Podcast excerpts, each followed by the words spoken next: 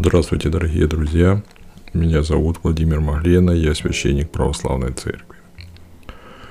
Тема сегодняшнего подкаста, ну, такая интересная, ну как, сейчас.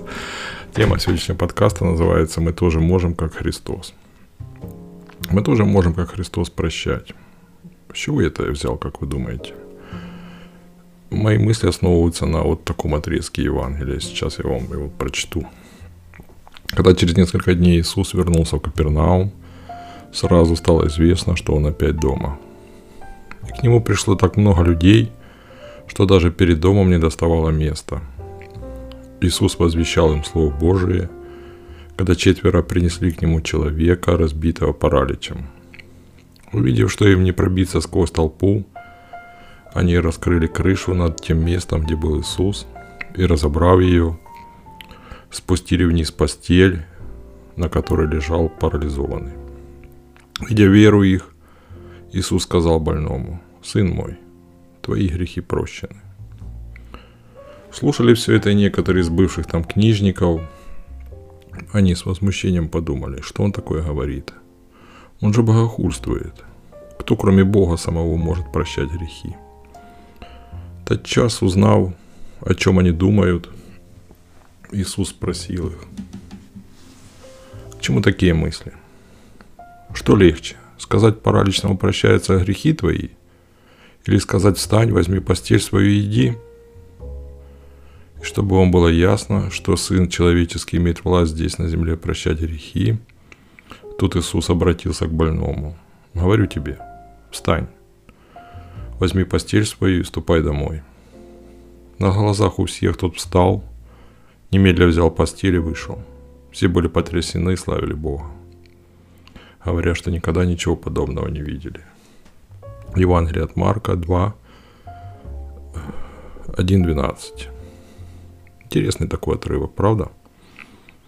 А ведь мы тоже можем, как Христос, сказать «прощаются тебе грехи твои». Только одно «но». Зачастую мы находимся на месте того парализованного, который ни к чему не способен – того парализованного, которого принесли друзья к Христу.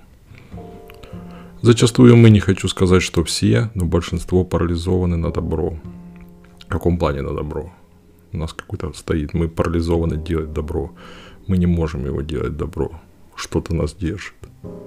А ведь путь к нашему исцелению, после которого мы встанем, возьмем свою постель и пойдем в дом свой, точнее, в свое сердце лежит в прощении – не обязательно, чтобы нас Бог простил. Бог нас не обижается на нас.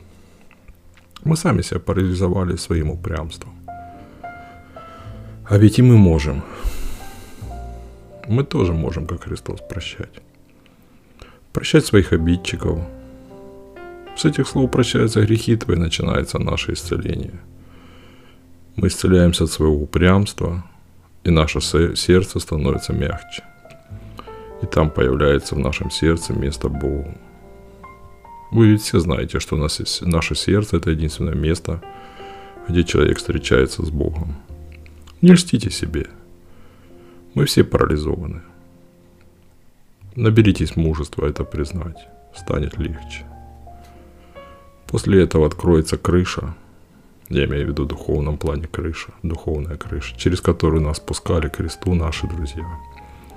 Зачастую это просто наши ангелы, которых мы не видим и не ценим. Но они всегда с нами рядом. Хотя зачастую нам кажется, что мы одни в этой жизни, никому не нужны, но это не так. Так что, друзья мои, прощайте обидчика вашу. Берите постель свою и идите домой. Удивляйте своих знакомых, которые видели нас ранее парализованными к добру. Удивляйте их добром. Будьте добрыми, будьте милостивыми ко всем. Бог любит милостивых. Аминь.